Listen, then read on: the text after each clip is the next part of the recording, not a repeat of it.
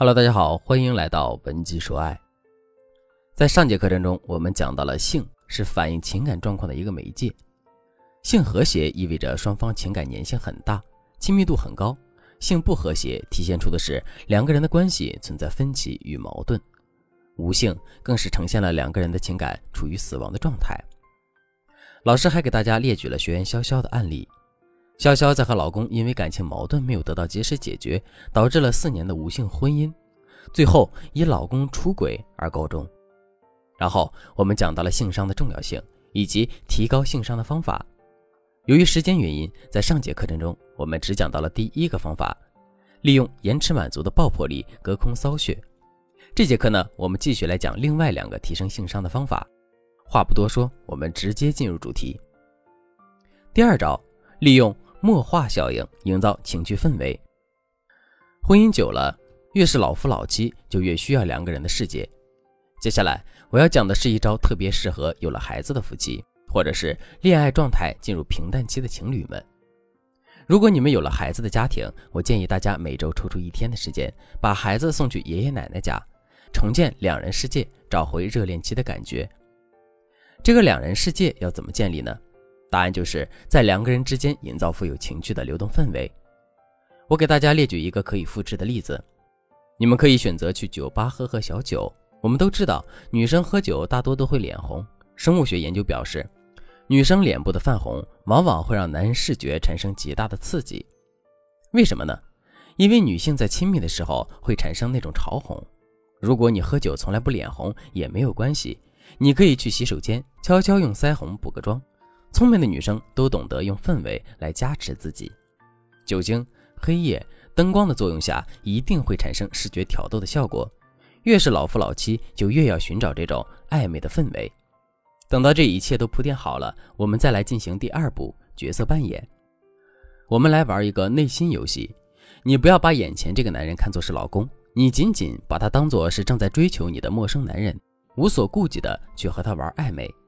比如说，酒吧很吵，说话的时候呢，我们不妨靠近一点点，在他耳边吹气，嘴唇碰到他的耳垂，你的声音要娇嗲一点。你可以让对方给你倒酒，让对方给你递纸巾。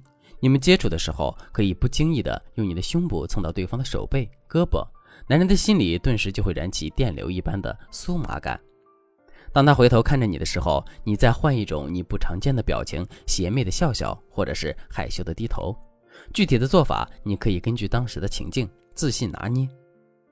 这就是恋爱中的默化效应，这一招用得好，完全可以唤醒你们身体里沉睡已久的激情。还有一个技巧不方便在这里说，如果你想知道更多的话，可以添加老师的微信文姬八零，文姬的全拼八零，进行详细的咨询。如果你有别的情感问题，比如分离小三、挽回前任、升温感情等等，都可以在微信上找到老师。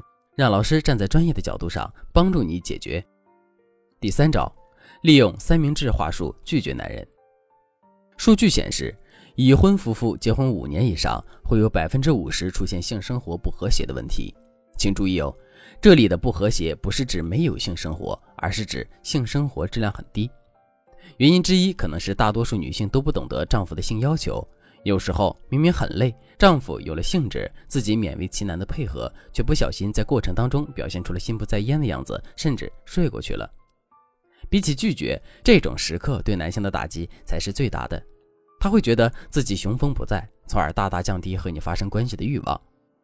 当下次他们的生理欲望来临的时候，他会在潜意识里拒绝向你表达这种欲望，反而会想要寻找另外一个女人来帮助自己获得满足感。当他说服自己去做这件事情的时候，出轨也就随之而来了。其实，爱要带着感情来做嘛。你状态不好的时候，要善于拒绝。那么，如何拒绝对方的需求又不伤感情呢？我给大家分享一个特别实用的小技巧，叫做三明治话术。什么是三明治话术呢？大家都吃过三明治对吧？三明治是由三层结构构成的，上下两片面包，中间一层火腿、鸡蛋、青菜等。同理可得。三明治话术指的是上下夹两层好话，中间夹一层不那么中听的话。三明治话术有三个步骤：第一，表扬对方；第二，提出拒绝的原因；第三，表示美好的期望。当老公提出需求的时候，你可以表示拒绝，但是你要先对对方的需求表示极其的关注。我们正确的流程应该是：第一，先表扬对方的性能力，比如说，老公，你知道吗？你每次都能够给我带来特别棒的感觉。第二，提出拒绝的原因，比如，老公，我今天好累，明天一大早有一个很重要的会议，你今天就大人不计小人过，放过小的好不好了？第三，表示美好的期望。